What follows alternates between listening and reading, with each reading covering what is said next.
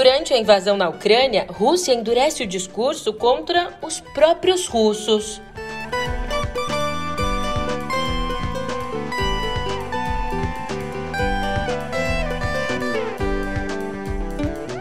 E aqui no Brasil, pede força a recuperação de Bolsonaro nas pesquisas eleitorais.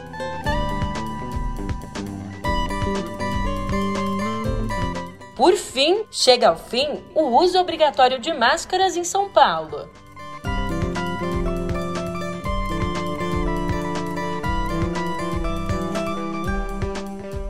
Um ótimo dia, uma ótima tarde, uma ótima noite para você. Eu sou a Julia Keck e vem cá, como é que você tá, hein? Nessa sexta, eu te conto que, a cada dia que passa, Vladimir Putin tem se deparado com uma resistência, uma oposição mais dura que o esperado. E agora eu te conto as consequências disso no pé do ouvido.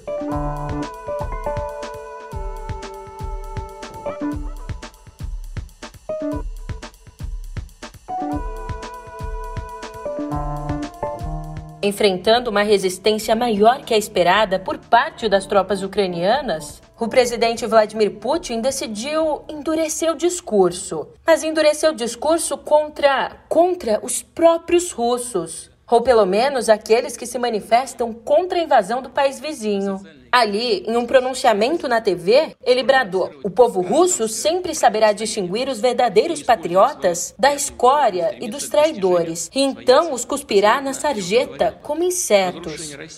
Но любой народ, а тем более российский народ, всегда сможет отличить истинных патриотов от подонков и предателей и просто выплюнет их, как случайно залетевшую в рот мушку, выплюнет на панель убежден, такое естественное и необходимое самоочищение общества только Essa retórica, como dizem os especialistas, tenta contrabalancear a frustração crescente com o desenrolar da guerra e também com as dificuldades impostas pelas sanções do Ocidente. E assim, cá entre nós, Putin tem motivos para irritação. Não só tem, como tem uma montanha de motivos. A estimativa de observadores é que pelo menos 7 mil militares russos, incluindo quatro oficiais generais, tenham morrido desde o início da invasão. E ainda, Moscou tem encontrado dificuldades para deslocar tropas suficientes ali para frente da batalha. Um dos muitos problemas enfrentados pelos russos é que eles precisam desviar tropas que pretendiam avançar sobre as cidades ucranianas e desviá-las para proteção das linhas de suprimentos.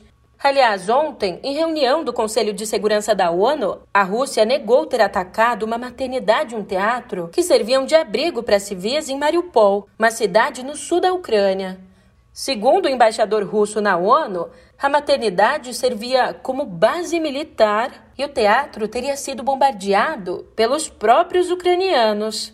Enquanto isso, o ator e ex-governador da Califórnia, Arnold Schwarzenegger, austríaco de nascimento, publicou ontem um longo e emocionado vídeo no Twitter falando aos russos sobre a guerra na Ucrânia. Na gravação, ele lembrou os laços que tem com a Rússia e falou da culpa que o pai carregava, o pai que lutou pelos nazistas na guerra e que sentiu uma culpa muito grande ao voltar do cerco a Leningrado, hoje São Petersburgo. My father told me to take down that picture and to find a German or Austrian hero. He got really angry and we argued back and forth. He didn't like Russians because of his experience in the Second World War. You see, he was injured at Leningrad, where the Nazi army that he was part of did vicious harm to the great city and to its brave people. But I did not take the photograph down, no because it didn't matter to me what flag Yuri Vlasov carried. My connections to Russia didn't stop there, by the way. Oh, it actually deepened when I traveled there with bodybuilding and for my movies and met all my Russian fans. And on one of those trips, I remember Ainda o ator terminou com uma mensagem direcionada diretamente a Putin, dizendo: Você começou essa guerra, você pode pará-la.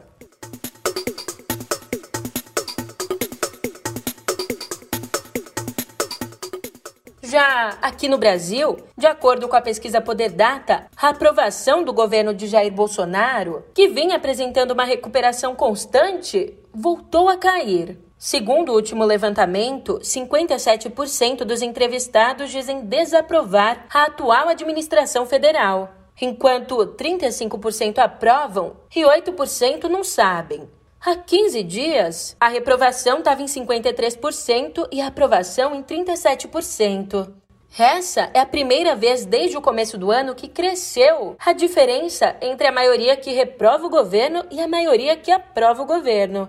E olha só, a distância também aumentou na avaliação do trabalho de Bolsonaro. Embora os que consideram ruim ou péssimo tenham se mantido estáveis em 52%, os que consideram ótimo ou bom recuaram de 30% para 27%, com regular passando de 16% para 19%.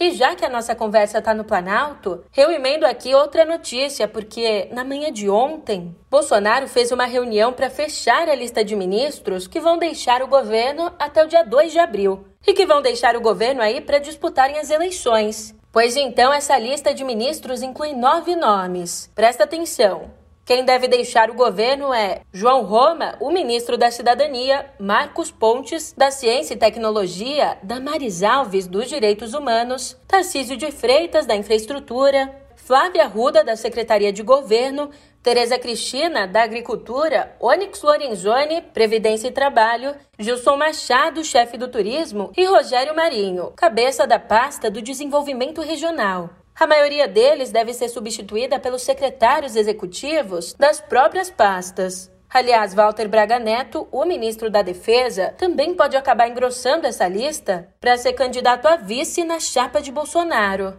E assim, eu até pensei em trazer um especialista para comentar o assunto, mas eu não sabia se eu trazia um cientista político ou se eu trazia um geógrafo, porque talvez já configure um êxodo, né? Enfim, mas semana que vem eu trago. E ainda olhando para as eleições, nunca se sabe. Antigos apoiadores sempre podem virar críticos ferozes. E quem enfrenta uma situação assim é o PT. Porque, expulsa do PT lá em 2003 por votar contra a reforma da Previdência feita por Lula, a ex-senadora Heloísa Helena, hoje porta-voz da Rede Sustentabilidade, disse não existir força humana que a obrigue a apoiar Lula. A federação até poderá, a gente não sabe, porque eu não posso falar pela decisão do PSOL, que fará a sua conferência eleitoral em abril, embora até o final desse mês a executiva é, do PSOL estará tratando da questão da federação. Então, nós não sabemos ainda. Hoje, a correlação de forças interna no PSOL, na rede e, portanto, no conjunto da federação apoia para o apoio em primeiro turno ao presidente Lula, mas não há força humana capaz de obrigar todos e todas a fazê-lo, como é o meu caso também. Acontece que Lula não está sozinho nessa. Bolsonaro vive um problema parecido. É, o antigo porta-voz dele, o general Otávio Rego Bastos, publicou um artigo sem citar o nome do presidente, dizendo que não vai repetir o voto de 2018. Ali no artigo ele escreveu, abre aspas, me lembro bem quem votei nas últimas eleições. Neles, não voto mais. O general também falou da pandemia e criticou a atuação do governo ao qual serviu, analisando que, nas palavras dele, mais de meio milhão de pessoas morreram em face da Covid. Outros permanecem sequelados e o assunto já passa ao largo, como pesadelo a ser esquecido em justificativa má gestão. E, diante de todos esses cenários que estão se desenhando para as eleições, vale a gente fazer aqui uma reflexão. Sabe qual? Olá, eu sou Pedro Dória. Bolsonaro voltou a crescer nas pesquisas. Olha, por um lado, é efeito do auxílio de 400 reais que começou a cair na conta. Por outro, tem outra razão. São eleitores que queriam uma terceira via, não a encontraram e estão caindo de volta nos braços do presidente. E Lula, como é que vai reagir, hein? É hora de ir para o centro. O ponto de partida já está no YouTube do meio.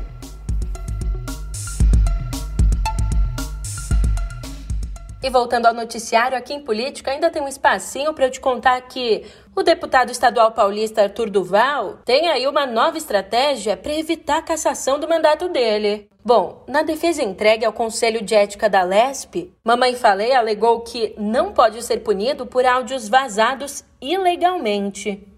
Na defesa, ele se refere a uma gravação enviada para um grupo de WhatsApp, na qual diz que as ucranianas são fáceis porque são pobres.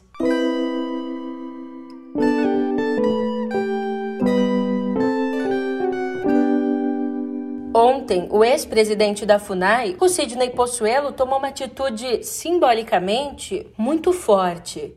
Respeitado internacionalmente pelo papel que desenvolve, ele decidiu devolver a medalha do mérito indigenista concedida a ele em 1987 pelo Ministério da Justiça. Trata-se de um protesto contra a concessão da mesma comenda ao presidente Jair Bolsonaro. Concessão essa que aconteceu nessa quarta. Pois bem, numa carta endereçada ao ministro da Justiça, o Anderson Torres, o Sidney Possuelo disse que, na visão dele, a honraria perdeu toda a razão pela qual foi criada lá em 1972. Relembrando aqui que Bolsonaro ganhou esse prêmio, ganhou esse reconhecimento, mesmo defendendo o extermínio dos indígenas e pressionando para que seja aprovado um projeto que autoriza a mineração em terras indígenas.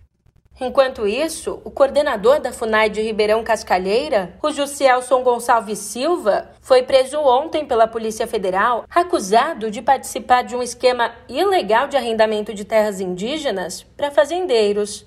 Na operação, a Polícia Federal também apreendeu uma picape avaliada em mais de 366 mil reais, que teria sido dada ao cacique Damião Paridzané em troca da autorização para os fazendeiros ocuparem as terras tradicionais. E aqui no nosso bloco Covid, fique sabendo você que ontem o governo de São Paulo retirou a obrigatoriedade do uso de máscaras em ambientes fechados no estado. Em nota, o governador João Dória disse que recebeu do Comitê Científico Estadual a confirmação de uma, abre aspas, melhora consistente na situação epidemiológica.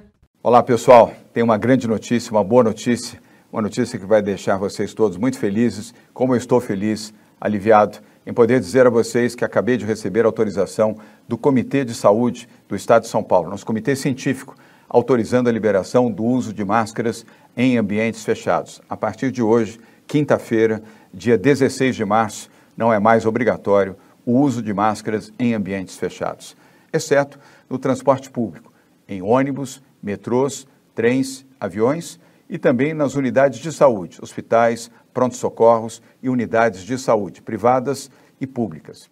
Além disso, a decisão final mesmo cabe aos prefeitos, mas, ao menos o secretário de saúde da capital, o Edson Aparecido, avisou que vai seguir o governo do estado e suspender a partir de hoje a exigência de máscaras. E aproveitando que hoje é sexta, Abre aí um saquinho de amendoim para curtir com tira-gosto essa notícia aqui. Ontem, lá em São José dos Campos, o Tribunal Regional do Trabalho determinou o afastamento dos funcionários e terceirizados não vacinados das lojas Avan da região. A menos, é claro, que os trabalhadores apresentem um atestado com contraindicação. E a rede, que pertence aí ao ultra-bolsonarista Luciano Hang, também conhecido como velho da van, já avisou que vai recorrer eu vou sujar. Seu nome no SPC, vai ver, eu vou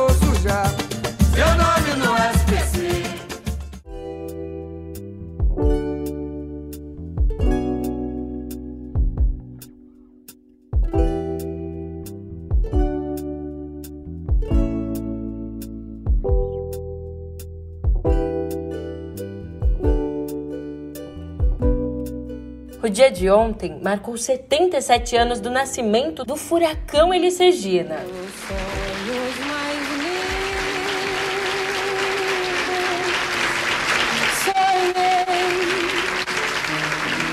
de quimeras mil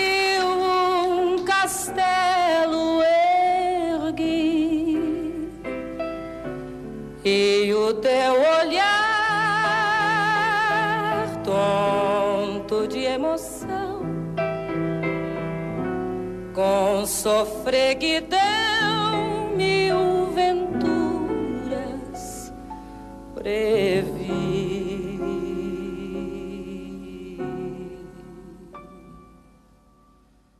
para homenagear a cantora, que morreu em 1982, o filho mais velho dela, o produtor João Marcelo Boscoli, fez Elisa a primeira artista brasileira a ter um álbum vertido para tecnologia imersiva Dolby Atmos. E ó, a gente não tá falando de qualquer álbum não. A gente está falando aqui de Falso Brilhante, de 1976, resultado do show mais famoso de Elis, com clássicos como Fascinação e Como Nossos Pais. E uma curiosidade interessante: o João Marcelo precisou contar com o apoio de uma equipe da Dolby para adaptar o som às novas tecnologias, sem perder o espírito da época em que o disco foi gravado. E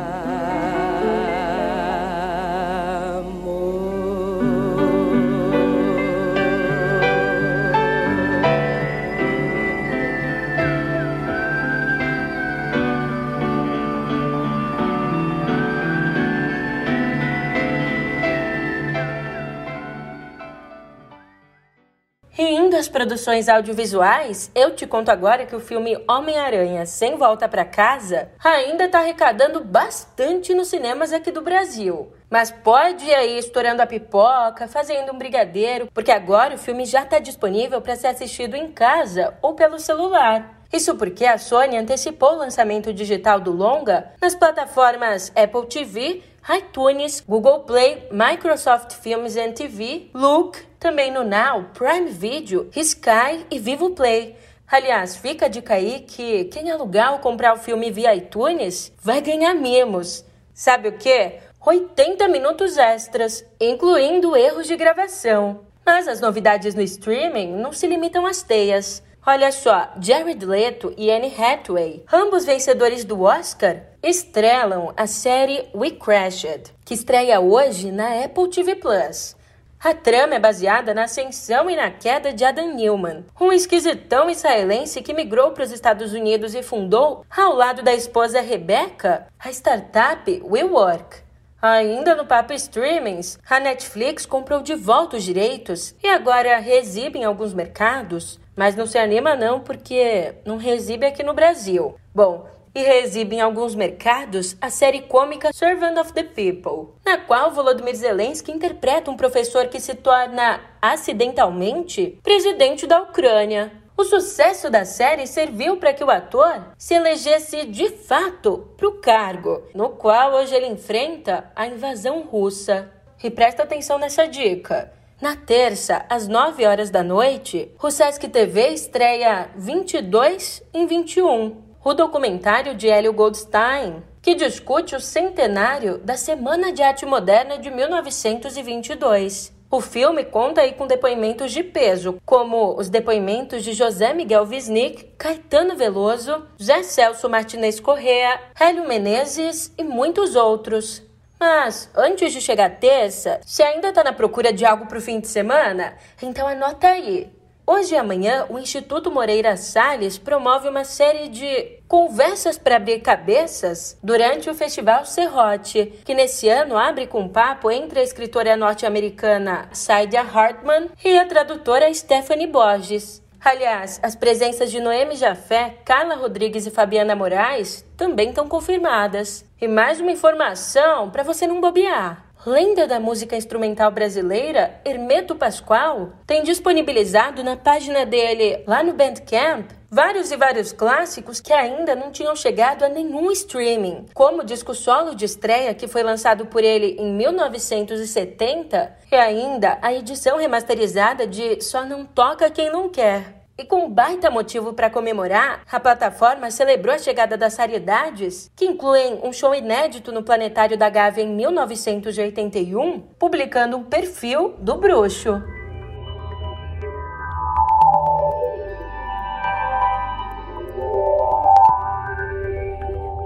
Escuta só essa afirmação. Plataformas digitais como Uber 99, iFood Rap Get Ninjas não oferece padrões considerados mínimos de trabalho decente. Você já deve ter ouvido isso por aí, certo? Mas, dessa vez, quem apontou esse panorama foi um estudo realizado em 27 países e obtido pela BBC. De acordo com o relatório, uma avaliação de 0 a 10, baseada em cinco princípios de trabalho justos, nenhuma, repito, nenhuma plataforma brasileira atingiu mais de dois pontos. Mas, Júlia, quais foram os princípios avaliados? Eu te digo aqui, os princípios avaliados foram remuneração justa, condições justas de trabalho, contrato justo, gestão justa e representação justa. Para você ter uma ideia, iFood 99 obtiveram só dois pontos cada, enquanto a Uber recebeu um ponto. Já Rappi, Get Ninjas e Uber Eats ficaram com zero na classificação. O resultado do Brasil é semelhante ao de outros países da América Latina, como Chile e o Equador. Já o nosso resultado é pior que os resultados da África, da Ásia e da Europa. E ontem, a Amazon anunciou a conclusão da compra do estúdio cinematográfico MGM, aquele do leão, sabe?